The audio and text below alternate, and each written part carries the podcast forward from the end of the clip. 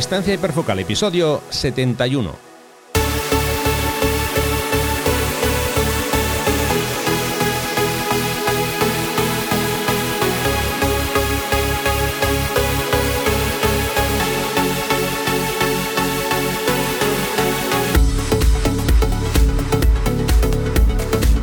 ¿Qué tal? ¿Cómo estáis? Bienvenidos a un nuevo episodio de Distancia Hiperfocal, del podcast de fotografía de paisaje y viajes. Soy Rafa Irusta, fotógrafo profesional especializado en fotografía de paisaje y un día más está conmigo Sandra Vallaure, fotógrafa, viajera y responsable del podcast Destinos y Faca. Hola Sandra, ¿qué tal? ¿Cómo estás? Pues mira, Rafa, ¿qué tal?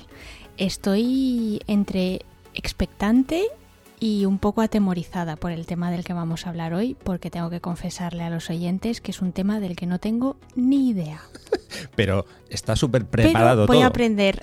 No, no, pero ya sabes que tú y yo trabajamos con un guion súper, súper meticuloso, está todo súper preparado. Vamos, que no hay guion, para, que, para, que, quede claro, ¿eh? como hacemos siempre, pero bueno, eso creo que es una de nuestras características, que no hacemos guion.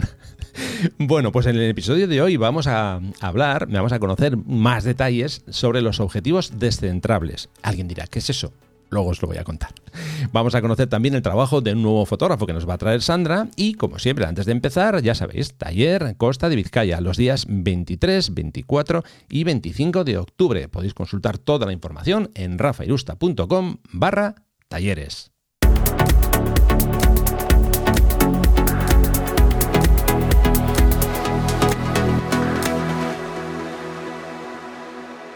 Objetivos descentrables en fotografía de paisaje. Eh, puntualizo lo de fotografía de paisaje porque no es habitual usar este tipo de objetivos en, esta, en este tipo de fotografía, pero bueno, mm, yo sí que los uso y os lo voy a contar. Todas las notas las vais a tener en rafairusta.com barra episodio 71 y van a ser unas cuantas, ¿eh? vais a tener mucho material para consultar en, en esas notas. Todo esto este episodio eh, surge por algo, que es una propuesta que nos hacían en el grupo de Telegram. Si quieres, eh, Sandra, nos, nos comentas los, detalles. Sí, la verdad es que el grupo de Telegram del que siempre hablamos al final de, mm, los episodios que hemos publicado en los últimos meses, la verdad es que cada vez está más activo, mm, cada vez tiene más miembros y no hay día mm, en que surja una, una conversación o alguna duda interesante. Y en este caso, David pues eh, te preguntó a ti, Rafa, que, que si usabas objetivos descentrables, que le parecía que era algo que habías comentado y que bueno, pues que no encontraba mucha información en español y, te preguntaba pues eh, cómo los usas, por qué en fotografía de paisaje y, bueno, que nos dieras alguna, alguna pista más. Entonces, bueno, creo que el grupo de Telegram se te quedó, Rafa, un poco corto y entonces pues entre los dos decidimos que podía ser una buena idea grabar un episodio al respecto, pues para que pudierais saber más sobre este tipo de mm, de objetivos que son bastante particulares y sobre todo para que yo aprenda más, que yo no he usado un objetivo descentrable en mi vida, es más, no he tenido ni siquiera uno en las manos, con lo cual aquí os, os confieso que voy a hacer casi casi de, de entrevistadora porque mm, ya sabéis que ni a Rafa ni a mí nos gusta hablar de cosas que, que no sepamos, entonces bueno, pues yo casi hoy casi que voy a ser una, una oyente barra entrevistadora más y, que Rafa vas a ser tú el que, el que nos vas a ilustrar e, e, iluminar con tus, con tus conocimientos y con tu experiencia.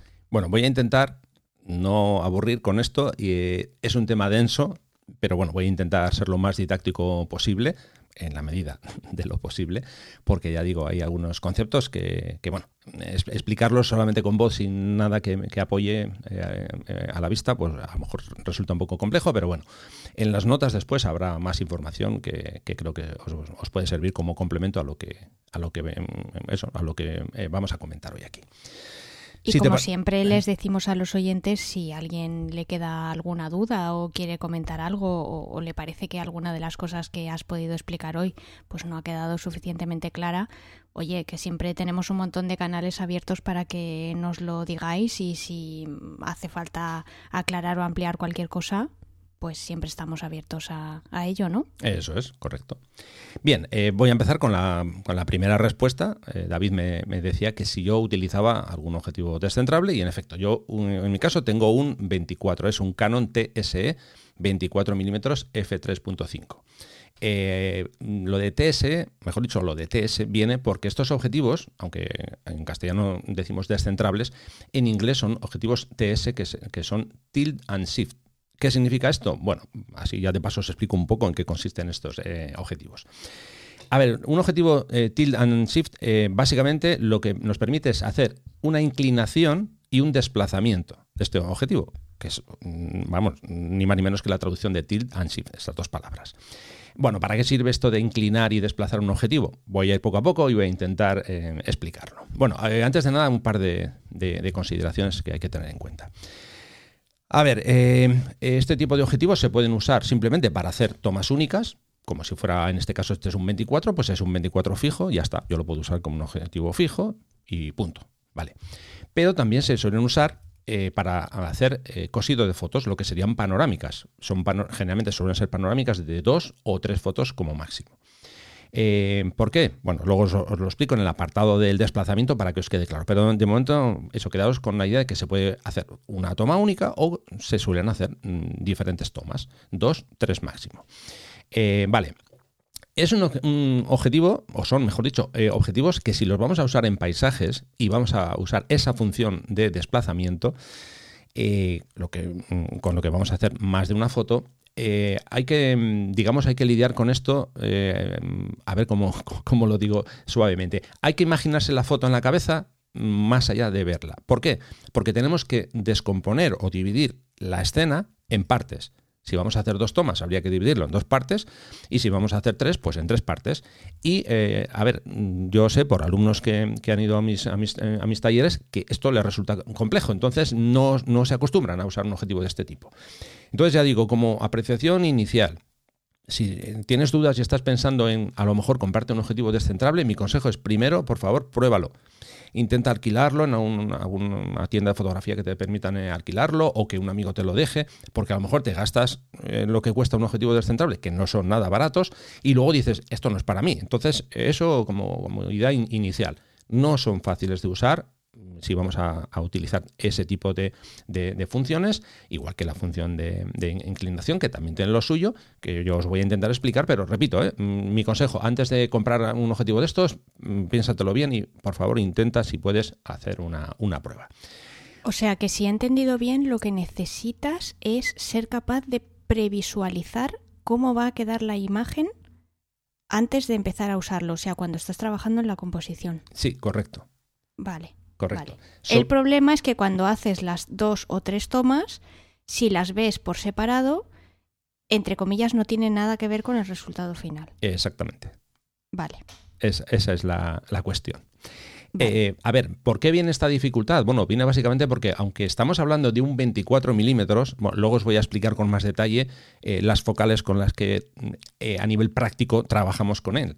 Pero de momento os dejo solo una pincelada en función de cómo coloque yo el objetivo, ese 24 pasa a ser un 14 milímetros o un 18.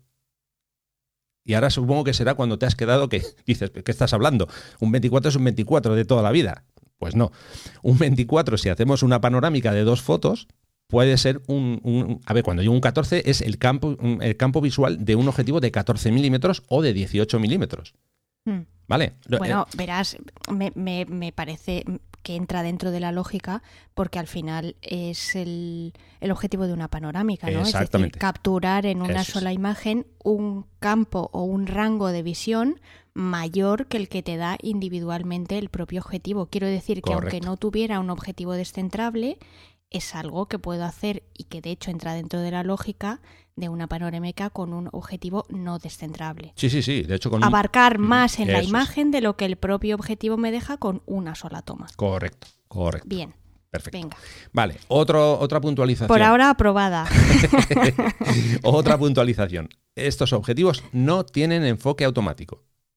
Son. Ah, eso es importante. Sí, sí, son mm, objetivos de enfoque completamente manual. De hecho. Lo que pasa es que, y perdona que te vuelva a interrumpir, lo que pasa es que entiendo que si estás haciendo foto de paisaje o otro tipo de paisaje, ya sea urbano o sea de naturaleza, mm, tienes tiempo para reflexionar, con lo cual también tienes tiempo para ajustar bien el enfoque. Claro. No- entiendo que no es, no es un eh, objetivo que vayas a usar para cosas que pasen en una fracción de segundo. No, porque te, te la vas a perder. Porque el enfoque, Vale. el enfoque es un proceso que lleva su tiempo. Hay que hacer una, Vale, se- una serie de pasos que llevan su tiempo. No, a ver, eh, un objetivo normal que nos compramos que no tiene autoenfoque, tú simplemente giras el anillo de enfoque y ya está. Cuando tienes el foco ya está. Efectivamente, Bien. sí, sí. Aquí, por Am- ejemplo, amplías con el Live View y te es. aseguras bien de que eso esté enfocado y, y punto pelota. Eso es. Y en este caso, si usamos el objetivo como un objetivo fijo de 24 milímetros, también funciona así. Pero si añadimos la función, en este caso de inclinación, la función tilt, ya no nos vale solo con girar el anillo de enfoque. Pero eso lo voy a, lo voy a intentar explicar un poco más adelante. ¿eh? Digo, por llevar un poquito yo aquí, en las notas que yo he tomado, para no ir saltando de una cosa a otra, eso lo voy a explicar después. Solamente eso, comentar. Repito, no tienen enfoque automático. Y esto, de hecho, fue lo que a mí en su momento me obligó a utilizar el Live View y a comprarme un visor, que alguna vez ya lo hemos comentado en otros podcasts. Yo utilizo un visor que es como si fuera una, lupa, que esa lupa la coloco en la pantalla del Live View de mi cámara y me permite enfocar. Eh, en este caso, yo puedo eh, aumentar la visibilidad de, la porción de la foto, puedo mm, ponerla a 5x o a 10x para verlo con más, claridad en mi pantalla. Y aún así, repito, yo utilizo un visor que lo, lo coloco sobre la, la pantalla, con lo que me permite afinar mucho más a la hora de conseguir el foco. Bien, una vez explicado... Sí, sobre el visor hab- hablaste en el episodio 12, Eso cuando mencionamos nuestros accesorios imprescindibles. Exactamente. Entonces, una vez eh, estas dos ideas claras, mm, que no es un objetivo fácil de usar y que no tiene autoenfoque, bueno, vamos a empezar un poco a, a intentar explicar por qué se les llama tilt and shift. Ya lo he comentado antes, eh, con eh, la opción tilt podemos inclinar el objetivo y con la opción shift lo podemos desplazar. A ver, ¿esto para qué sirve? Porque es importante conocerlo, claro. A ver, eh, vamos a imaginarnos una escena. Y como estamos hablando de paisajes, vamos a hablar de un paisaje. Yo tengo un paisaje en el que tengo, en primer plano tengo un grupo de flores y después tengo al fondo unas montañas. Y yo quiero que todo quede enfocado. Qué tontería, Rafa, usas la hiperfocal. Claro, perfecto. Pero ¿qué pasa si tengo ese grupo de flores muy cerca de mi objetivo? Que solo tengo una posibilidad y es hacer un apilado de foco. Exacto, un focus stacking, eso Vale. es lo que te iba a decir. Con, lo que ya tengo que hacer dos tomas, después tengo que ir al programa de revelado, tengo que eh, un- fusionar esas dos tomas. Bien, si yo estoy utilizando un objetivo con la opción de inclinación, no tengo que hacer nada de eso. Con una toma única tengo toda la imagen perfectamente enfocada, desde el primer plano que lo tengo casi, casi pegado a mi cámara hasta el fondo. Bien, ¿cómo hacemos esto? ¿Cuál es la explicación técnica de esto? Vale. Eh, vamos a. De momento nos olvidamos de los objetivos descentrables y hablamos de un objetivo normal. Yo estoy disparando ahora con un 24 fijo. Da igual, ¿eh? 24, 16, pero como estamos hablando de un 24, para- por hacer la misma comparativa. Yo estoy usando un 24 fijo, o, insisto, o zoom, da, lo mismo. Vale.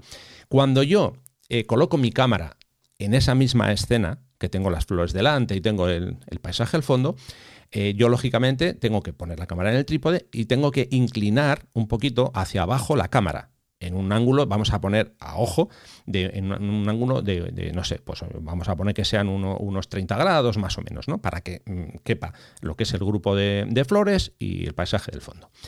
Cuando yo eh, quiero enfocar con la hiperfocal, nosotros lo que hacemos en un objetivo normal siempre, porque esto es así, por una cuestión física de cómo están construidos esos objetivos, el plano de foco que nosotros utilizamos es siempre paralelo al sensor.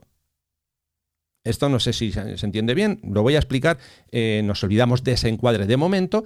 Eh, yo quiero fotografiar una pared.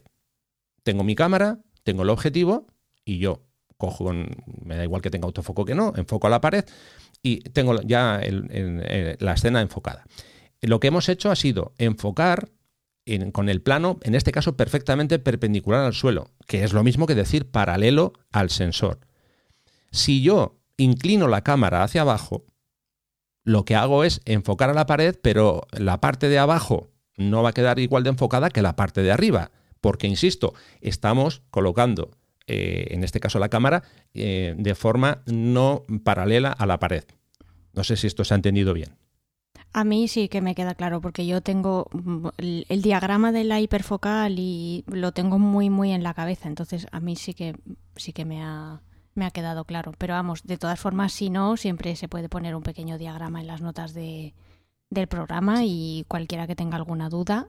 Sí, pues, puede consultar ahí. La idea muy sencilla es que cuando nosotros inclinamos la cámara con el objetivo, con un objetivo normal, eh, queda claro que nosotros siempre vamos a estar enfocando en un plano de foco que es paralelo al sensor. Insisto, esto significa que eh, la parte frontal eh, va a estar enfocada, pero la parte, mm, vamos a decir, la parte inferior y la parte superior va a estar enfocada como si fuera, como si cogiéramos un cartón, para que nos entendamos, que es un cartón que está siempre paralelo al sensor.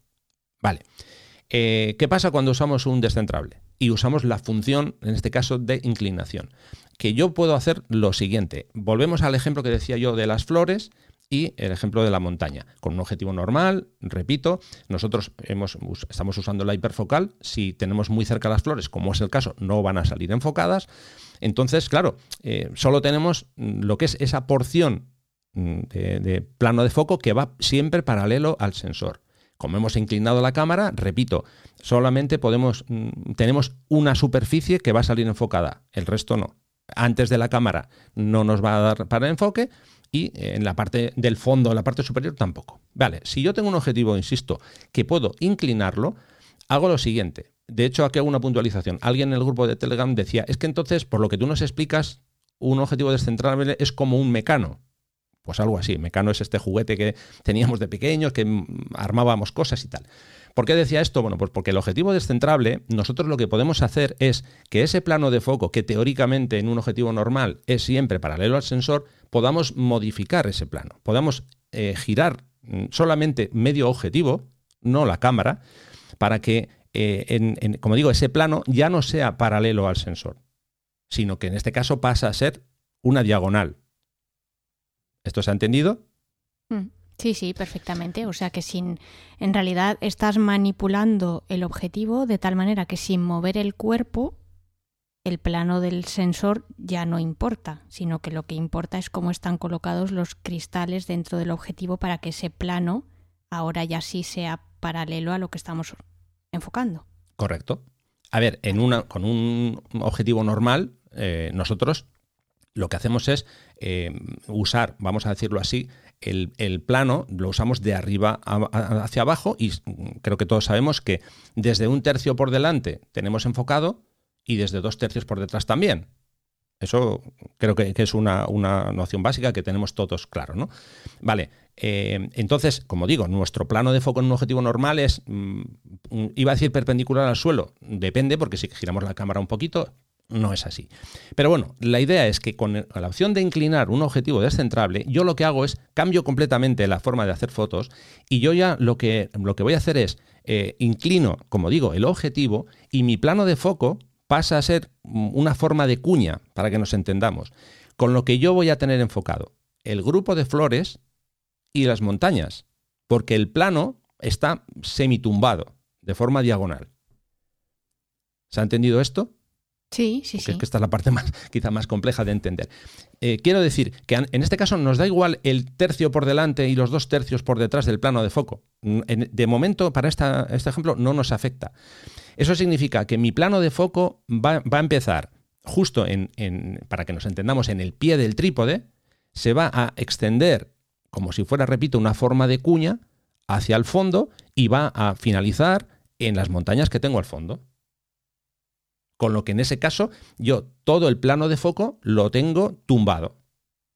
Entonces mm, voy a tener enfocadas las flores, lo que hay en la mitad y lo que hay al fondo. Perfecto, sí, sí, yo lo he entendido bien. Vale, esa es la opción Hasta de. Aquí vale. esa es la opción de inclinación. Por cierto, esto significa que nosotros, en este caso, eh, podemos disparar perfectamente con el objetivo completamente abierto a f3.5 porque aquí la profundidad de campo, eh, para este ejemplo concreto, nos da igual. Otra cosa sería, por ejemplo, se me ocurre, imaginemos que nosotros estamos en un mirador, lo alto de una montaña, en un sitio alto, un sitio elevado, y yo quiero sacar un primer plano en ese mirador y las montañas del fondo. Y abajo en el valle hay un pueblo. Si yo disparo a f3.5, claro, aquí hay que pensar una cosa, que la profundidad de campo se va a extender hacia el fondo del valle, con lo que es, es posible que el fondo del valle nos salga desenfocado. ¿De acuerdo? En este caso simplemente cerraríamos, en vez de a F3.5, pues, pues, disparamos a F11 y ya está. Ya la profundidad de campo se extiende como si fuera un objetivo normal y saldría enfocado también esa, esa, parte, digamos, del fondo. he, puesto el ejemplo del valle para exagerarlo mucho, ¿eh? pero bueno, para que, para que se entienda. Eh, realmente la teoría de esto es que si yo disparo con un 24 descentrable a 3.5 eh, usando la función de inclinación, realmente es que no, no, me, no, me, afecta para nada a nivel práctico la, profundidad de campo. ¿Vale? Eh, usos de esto. Bueno, ya yo he puesto el ejemplo de, las flores y las montañas, pero ahora mm, cambio completamente y esto lo voy a introducir en el mundo de la joyería. y dirás, ¿qué tiene que ver la joyería con esto? Bueno, eh, cuando yo quiero, supongamos que yo soy joyero, yo quiero hacer un catálogo de mis joyas maravillosas y estupendas, eh, yo encargo a un fotógrafo que haga ese trabajo de, catálogo y claro, él puede hacer una cosa, que es un apilado de fotos, para que todas las joyas que, yo quiero que, vayan en mi catálogo estén todas perfectamente enfocadas. De hecho, en muchos casos se usa eso, el apilado de, de imágenes. Pero claro, ¿qué pasa si no hay presupuesto para hacer un apilado de un montón de imágenes? Bueno, pues la opción es usar un objetivo de este tipo. ¿Por qué? Porque lo que hacemos es, al poder inclinar el plano de foco, conseguimos que toda la pieza, bueno, depende cómo sea la pieza, ¿eh? pero mm, toda la pieza nos va a salir enfocada desde el principio hasta el final. Otro ejemplo, platos de cocina. Sabemos que hay muchos platos de cocina que llevan un desenfoque muy potente, porque eso es muy, muy vistoso, pero bueno, hay clientes que no quieren eso, que quieren, no, no, yo quiero que todo quede bien enfocado. Entonces, insisto, con un objetivo descentrable tú puedes conseguir que toda esa superficie, en una sola imagen, repito, en una sola foto, quede completamente a foco toda esa superficie completa. Simplemente girando eh, esa mitad, esa porción del objetivo eh, que se puede inclinar hacia, hacia abajo o hacia arriba, eh, que se puede hacer en, ambos sentidos. ¿De acuerdo? Mm. Sí, sí, qué interesante. vale. Vamos. No, se me habían ocurrido esos usos, la verdad. sí, pues eh, por ejemplo, el 90 eh, se usa para, el 90 milímetros me refiero, que se suele usar para ese tipo de, trabajos. Eh, y cuando es más angular, lógicamente, pues tiene más sentido para, en este caso, por ejemplo, pues para, para paisajes o para fotografía de arquitectura, que ahora vamos a pasar dónde tiene más, más sentido, o con, mejor dicho, con qué función. Hemos dicho que los objetivos se llaman tilt and shift. Hemos visto el apartado tilt y ahora vamos al apartado shift que es desplazar. ¿Qué significa esto? Vale, el objetivo, volvemos al apartado de mecano, podemos girarlo medio objetivo, pero es que también podemos desplazarlo hacia la derecha, hacia la izquierda, hacia arriba, hacia abajo. Y una cosa que tiene Canon, que, que yo sepa no tienen otras marcas, es que podemos desplazarlo en diagonal. Desde el centro 45 grados hacia arriba, desde el centro 45 grados hacia abajo, Vamos, como si estuviéramos haciendo el juego de, tres en raya.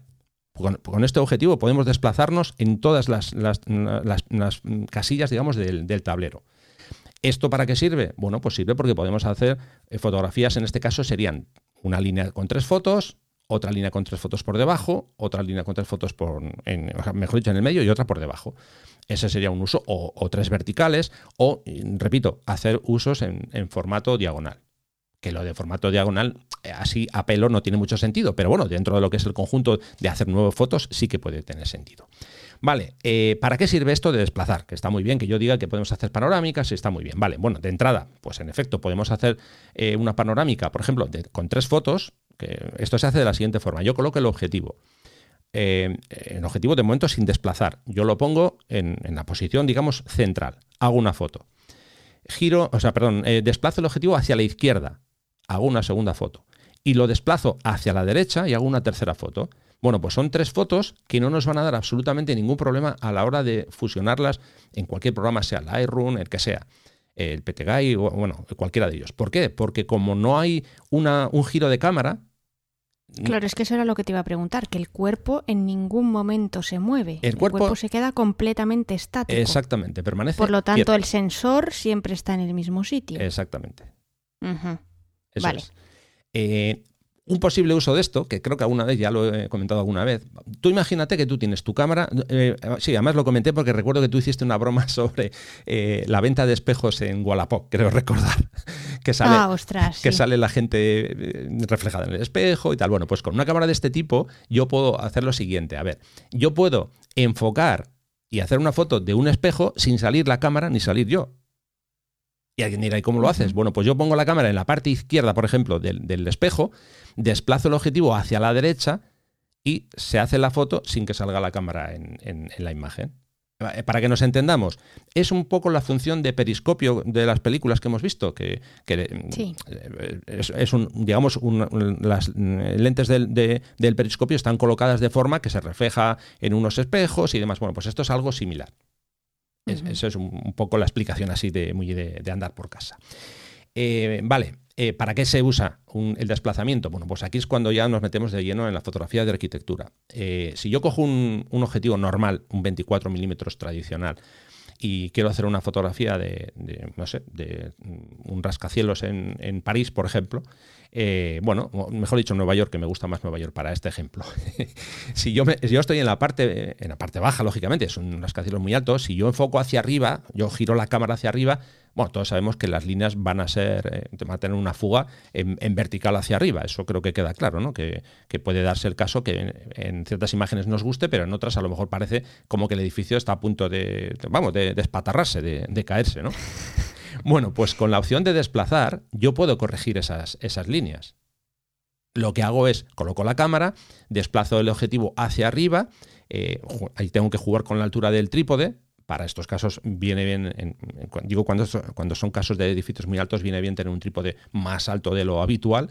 Entonces yo coloco la cámara cuando esté arriba desplazada, como digo, ¿eh? de forma que las líneas sean perfectamente verticales. Hago una toma, bajo, mm, desplazo el objetivo hacia abajo, no la cámara, el objetivo lo desplazo hacia abajo, hago una segunda toma, lo desplazo más abajo todavía y hago una tercera toma. Junto esas tres fotos y tengo una foto que no tiene ningún tipo de distorsión. Con lo que, claro, si yo soy fotógrafo de, ar- de arquitectura, me ahorro un montón de tiempo de revelado, porque si esto mismo alguien dirá, es que eso lo, puedes hacer con Photoshop, ya, ya. Pero primero, que tengo que invertir más tiempo de revelado y muy importante, si lo hago con Photoshop, estoy perdiendo resolución de esas imágenes, porque voy a recortar. Aquí no recortamos nada. Mm. ¿De Al acuerdo? revés. Claro, claro, Lo que ahí está. hacemos es sumar. Eso es. Y, de hecho, esa, opción justo que dices tú es la que nos da ese juego que hacemos con las focales que comentaba antes, que nos permite crear lo que Darwin llamaba las megapanorámicas.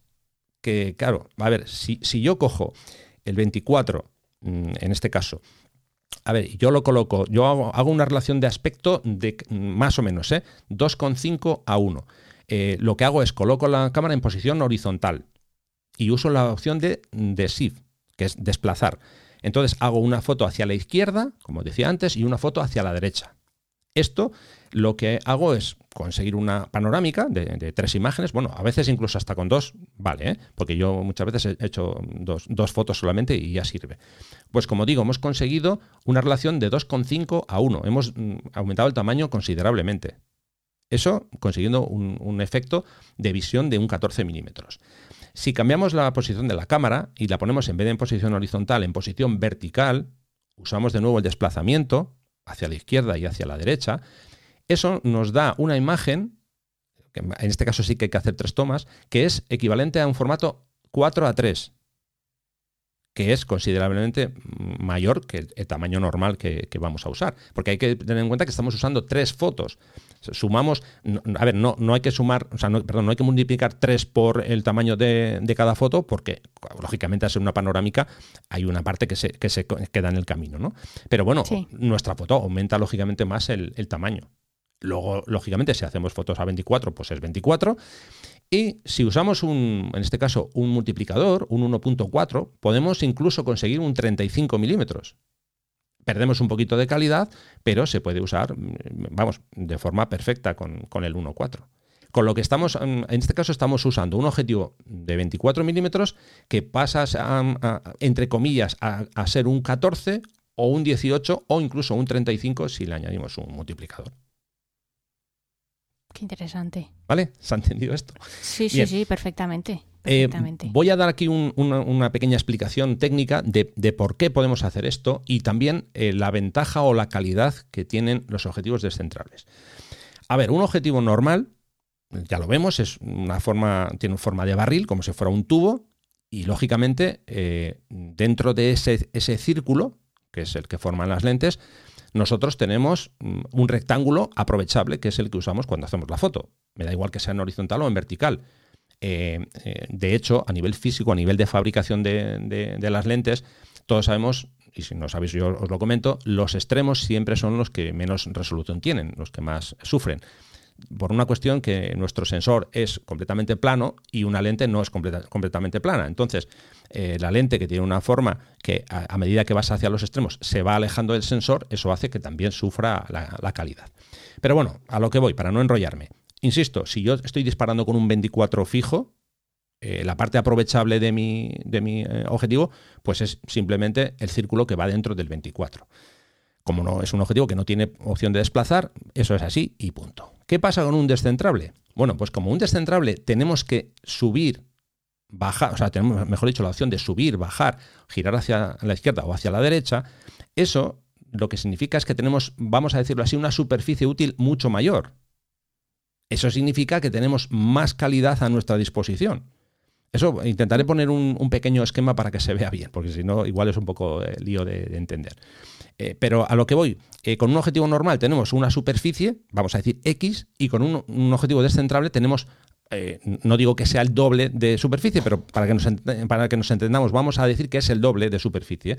Con lo que, repito, nosotros podemos coger o fotografiar una zona más amplia dentro de ese, de ese espacio y, lógicamente, con bastante más calidad. A ver, si lo he entendido bien, por poner un ejemplo gráfico así un poco absurdo, si yo tengo un objetivo normal, digamos que mi campo de visión, entre comillas, va a ser un cilindro que va desde el sensor hasta el último cristal de mi, de mi objetivo. Correcto. Con un objetivo descentrable, lo que tendría es un cono no, que empezaría no, no. No, no, no, no. no. con un objetivo descentrable tienes un cilindro mayor. Ah, vale. Bastante mayor, con lo que tú te puedes desplazar eh, a ver, no es que te puedes desplazar, eh, digamos, lo que va a captar tu, sensor eh, no es exactamente el centro. En, en, el ejemplo de un 24 normal, el espacio que capta es justo el centro del, de, ese, de, ese, de, ese, círculo. De ese cilindro. De ese cilindro. Vale, porque, porque, obviamente, eh, claro, no, si no tendrías que, tener un, objetivo de, pues, de, una boca bastante mayor que, que, lo, habitual. Si es un 77, pues a lo mejor necesitarías un 140 de boca, ¿no? Entonces, eh, eh, en un objetivo normal, insisto, el, el círculo que se puede aprovechar es el mismo que ocupa el sensor. Pero en un descentrable, no. Tú tienes un círculo mayor. Para, que, para, que tú, para que tú puedas elegir, eh, digo, eh, tú eso, esto lo eliges con los desplazamientos hacia arriba, hacia abajo o hacia los extremos, entonces mm, tienes una superficie bastante mayor. Y eso, eso es lo que nos da más calidad a la hora de, eso, de, poder elegir una porción de arriba, una porción de abajo, de derecha, izquierda, en fin, ese, ese tipo de movimientos que ya comentaba antes que son los que se pueden hacer. ¿De acuerdo? Vale. Sí, sí, sí, ahora ya me ha quedado claro. Vale, eh, una vez que ya hemos explicado todo esto y derivado de esto, ya para finalizar, habría más cosas que se pueden hablar, pero bueno, para finalizar, a ver, hemos dicho que nosotros con este objetivo eh, lo que hacemos es podemos modificar el, el, plano sobre el que estamos eh, enfocando. Mm, entonces podemos tumbar ese plano, eh, podemos, eh, vamos a decir, exagerar las zonas que están desenfocadas. Porque, a ver, si yo estoy enfocando en, una fotografía normal, eh, yo con un, por ejemplo, imaginemos que estoy disparando con un f1.4. y yo apunto a, una, no sé, a una, una, flor que tengo a un metro de donde estoy yo. Eh, bueno, todos sabemos que si yo estoy disparando a f1.4, pues ese primer plano va a quedar, eh, antes de llegar al punto donde está enfocado, ¿eh? va a quedar desenfocado y de, desde donde está el objeto enfocado hasta hacia el fondo también vamos a, conseguir que el fondo quede difuminado. ¿no?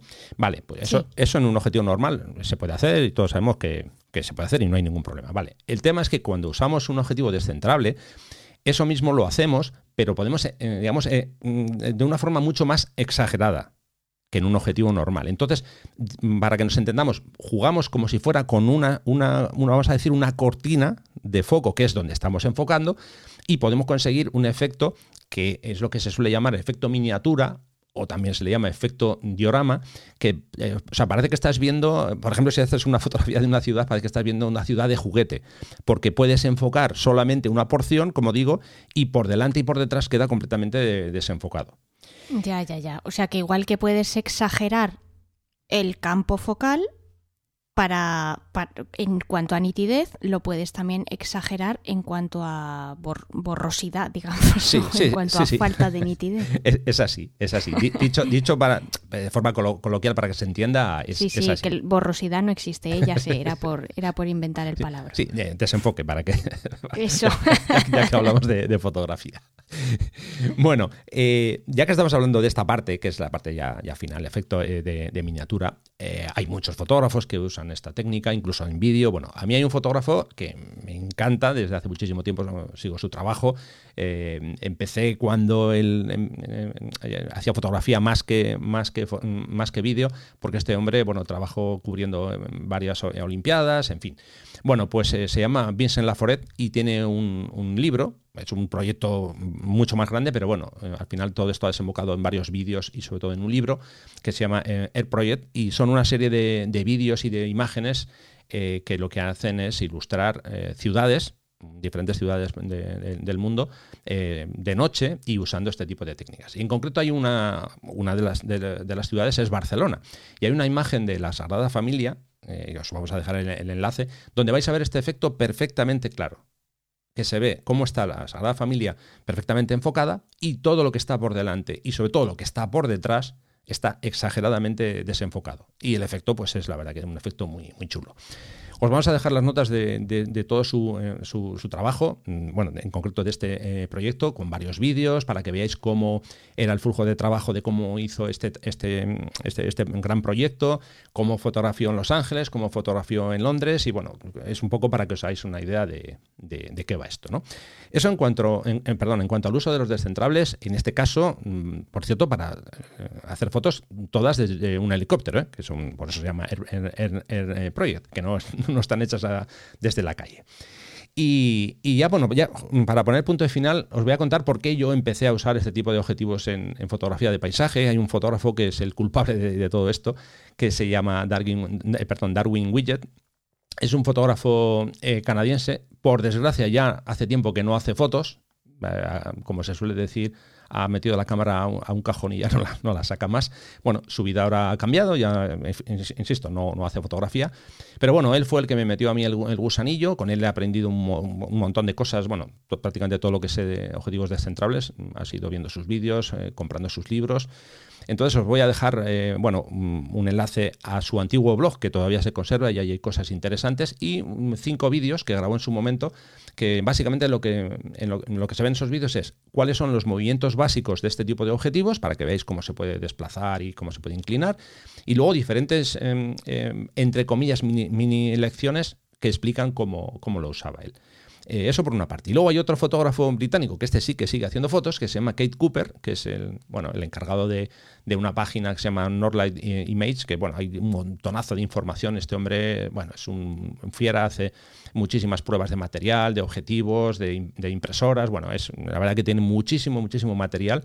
Él trabaja con descentrables habitualmente y bueno, pues ya digo, os voy a dejar el listado de todos los, artículos que tiene sobre el tema. Si este tema os apasiona, vais a tener ahí muchísimo material para, consultar. Y no sé, pues eh, quedan cosas, pero es que llevamos muchísimo tiempo con esto. Eh, creo que se nota que me encanta hablar de este tema porque lo, vivo. Eh, sí que es cierto que ahora uso muchísimo menos el descentrable por el tema del peso. Es eh, uno de los problemas que tienen este tipo de, objetivos. El 24 pesa, pesa mucho. Pero bueno, ya que estoy con esto, pues me voy a animar otra vez y voy a intentar sacarlo de vez en cuando, por lo menos para que no esté en casa metido en un, en un cajón. Eh, si os quedan dudas y queréis que, comente alguna cosa más sobre el asunto, pues ya sabéis, o bien a mí o bien a, a Sandra, nos enviáis un mensaje y bueno, y espero que no haya sido demasiado denso, que no os haya eh, haya causado mucho, mucho aburrimiento y, no sé, si tienes algo más que preguntarme o que, o, que, decirme, Sandra, pues es tu... Sí, dos cosas. A mí primero no me hagáis ninguna pregunta porque no la voy a saber responder. y la segunda, te quería hacer una última pregunta, a ver si eres capaz de responderla brevemente, aunque sé que es difícil. ¿A quién le recomendarías tú que se comprara un objetivo descentrable? Vale, pues a un loco como yo. no, a ver, ahora ya voy a ponerme serio. ¿A quién le recomendaría usar, o sea, comprar un descentrable? Eh, a ver, si tu idea es dedicarte a la fotografía a nivel profesional, por ejemplo, eh, fotografía de arquitectura, en mi opinión, esto es siempre mi opinión, yo creo que es una herramienta, fundamental. Hay fotógrafos que no lo, usan porque usan método, como ya he comentado antes, con Photoshop, tal. Bueno, esto va en gustos y en formas de trabajar. Eh, para alguien que haga fotografía de paisaje, pues es que si eres muy friki como es mi caso, pues, pues sí. Eh, si no, realmente no te hace falta. Puedes usar eh, apilado de foco. Lo que pasa que es que, a ver, yo soy un poco, yo por esto tengo mis cosas. Yo prefiero hacer todo en una toma. Eh, digo en una toma, eh, si solamente es una imagen, si, si tengo, voy a hacer una panorámica, son tres y ya está.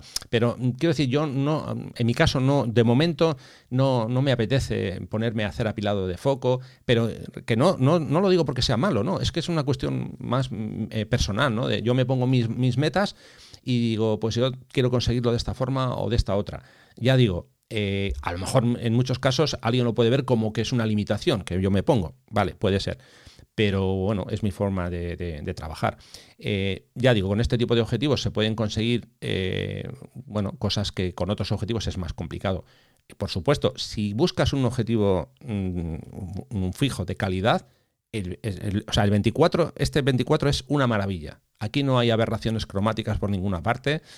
Eh, pero eso sí, claro, tienes que pagar el precio, no solo del dinero, sino que no, no mm, es un objetivo que no tiene autofoco, que hay, para mucha gente eso es una pega. Entonces, si tú buscas un objetivo con autofoco, este no es el tuyo. Y eh, bueno, luego importante, porque también en el, en, el, en el, grupo surgió el tema de, de, usar, yo tengo el 24, pero de usar el 17. El 17 es un objetivo fabuloso, yo también lo he podido probar, pero pero, pero, importante, yo utilizo filtros. Entonces, con el 24 no tengo ningún problema, pero con el 17 es mucho más complejo usar filtros. Hay que poner adaptadores, que luego al final siempre hay viñeteos. Yo he visto muchas cosas mm, que se han hecho, entre comillas, un poco eh, de forma artesanal y al final eh, yo es que no quiero tener un objetivo que, no pueda usar mis filtros de 100 milímetros, lo siento. Eh, hay opciones de usar filtros mayores, esto pasa igual que con el 1124 de Canon, que tampoco se pueden usar filtros de 100 milímetros, y es que yo ya estoy muy mayor para llevar filtros con un tamaño más, más grande. Entonces, eh, ya digo, en mi caso concreto, yo mm, esto lo recomiendo para alguien que realmente mm, por supuesto, sepa lo que quiere, en, este caso, eh, en cuanto a, su avance en fotografía de, paisaje, y si no, pues me reconozco que es un, es un capricho muy caro, porque hmm. ya digo, ¿eh? es un pedazo de, bicho, eh, en fin, caro, porque está por encima, muy por encima de los 2.000 euros. Y claro, es un fijo, que eso también te limita mucho si estás en zonas donde tú no puedes desplazarte, porque al final esto es como todo, ¿no? Nos acostumbramos a, un zoom que decimos, bueno, estoy aquí en un risco que no me, puedo mover, pero juego con, la distancia focal. Eh, con este son 24 y son 24, es lo que hay. No sé si, he contestado a, tu pregunta. No, no, no, sí, sí me ha quedado claro. O sea, que es algo que hay que reflexionar muy, muy mucho, como recomendábamos en el episodio 70, eh, antes de, antes de embarcarse en la aventura de, comprar un objetivo. Hay que tener muy claro para qué y cómo lo queremos usar. Sí, sobre todo este, ya lo decía cuando hemos empezado, mm, mi recomendación es si, o, bueno, si ya lo has usado otro, otro modelo, vale, eh, te lo compras y ya está, porque ya sabes lo que quieres. Pero si es un poco aquello de, bueno, voy a hacer una prueba, voy a hacer un experimento hombre, es un, experimento de mucha pasta. Entonces, mm, yo me lo pensaría muy mucho. Y luego, ya digo, no solo por el dinero, sino porque estas cosas luego dan pereza. Ay, es que ahora me pongo a enfocar. Por cierto, se me ha quedado eh, en, el tintero el cómo hay que enfocar, porque es un, un proceso un poco, poco lento, pero bueno, ya digo, es que estamos ya fuera de, tiempo, me he alargado muchísimo con esto. Si alguien tiene más interés y quiere que, lo explique con más detalle, pues bueno, pues siempre se puede, se puede hacer. De todas formas, en los vídeos que os voy a dejar de Darwin, por cierto, acabo de recordar ahora, hay un vídeo donde él eh, explica perfectamente, bueno, y se ve en el vídeo, cómo hace el enfoque, y ahí lo vais a ver porque está perfectísimamente claro y explicado por él. ¿Vale? Perfecto. Pues nada, seguimos adelante.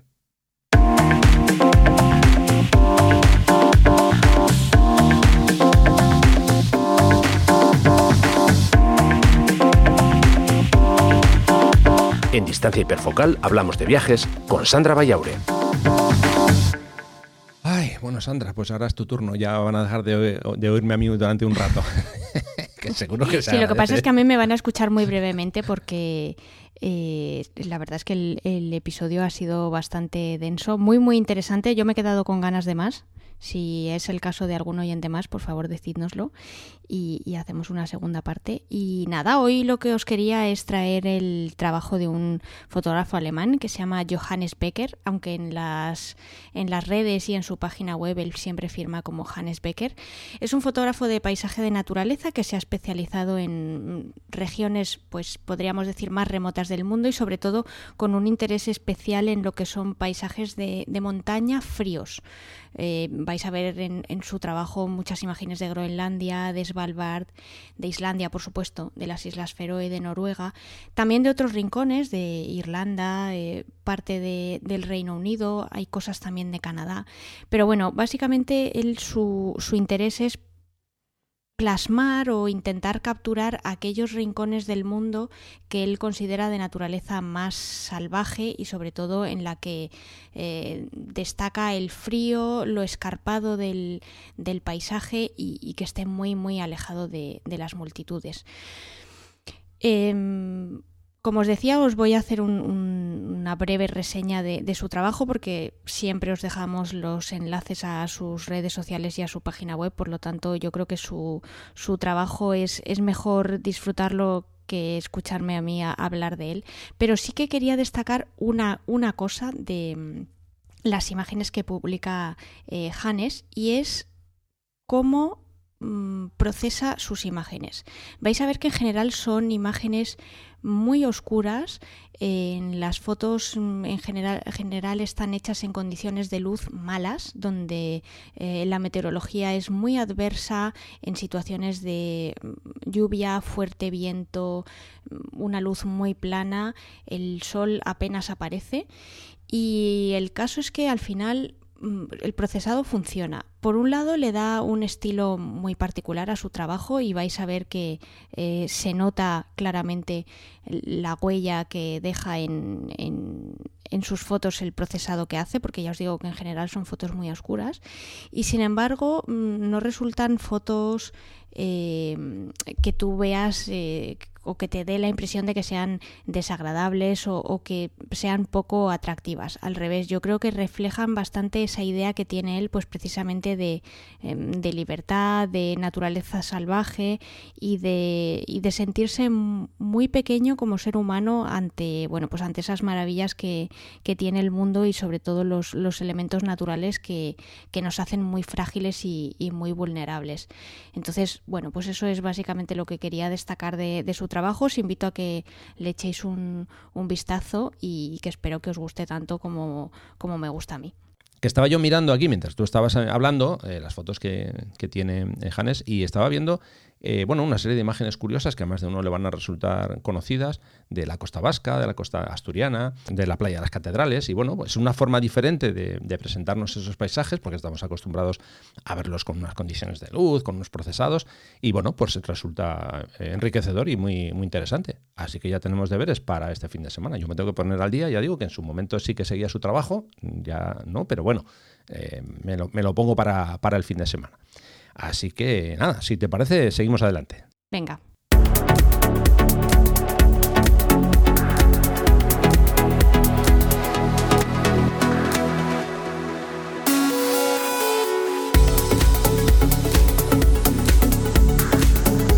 Bueno, bueno, bueno, bueno, pues nada, ya hemos llegado al final hoy con un rollo patatero que se he metido yo. Pero bien, ¿eh? En fin, eh, nada, cuando quieras, Sandra, te vas despidiendo, que si no esto se va a hacer enorme, enorme de, grande. Sí, no, nada, solamente darte las gracias por las explicaciones. Yo la verdad es que he aprendido muchísimo. Y lo dicho, que si os ha quedado cualquier duda o tenéis cualquier problema o incluso si queréis sugerirnos algún otro tema o dejarnos un comentario, pues podéis hacerlo a través del blog de Rafa Irusta dejándonos un comentario. También os podéis eh, poneros en contacto con Rafa a través de Instagram en su usuario Rafa Irusta. Si queréis hacerlo en Twitter nos podéis mencionar a los dos. Rafa es Rafa Irusta y yo soy Vayausa. Y nada, que tenéis también un enlace al grupo de Telegram por si os queréis eh, unir a la conversación y que le echéis un vistazo al canal de YouTube de Rafa, que siempre tiene contenidos súper interesantes. Y nada, Rafa, que aquí lo dejamos, ¿no? Porque si no, esto se nos va a eternizar. nada, muchísimas gracias, eh, Sandra, Sandra, a ti y a todos los oyentes por el tiempo que dedicáis cada, cada 15 días a escucharnos. Y nada, eh, que te cuides mucho y en 15 días estamos por aquí de nuevo. Así que muchísimas gracias y un abrazo, Sandra. Venga, gracias a ti y a todos los que nos dejáis dudas para inspirarnos a grabar más episodios. Un ah, abrazo. Así, así. Bueno, venga, y ya por mi parte solamente decir adiós. Un último recordatorio, Taller Costa de Vizcaya los días 23, 24 y 25 de octubre, todavía quedan plazas. Podéis consultar toda la información en rafairusta.com barra talleres. Muchísimas gracias. Un episodio más de distancia hiperfocal que llega hasta aquí. Ay, y que en 15 días estamos otra vez juntos. Venga, un abrazo fuerte y buenas fotos.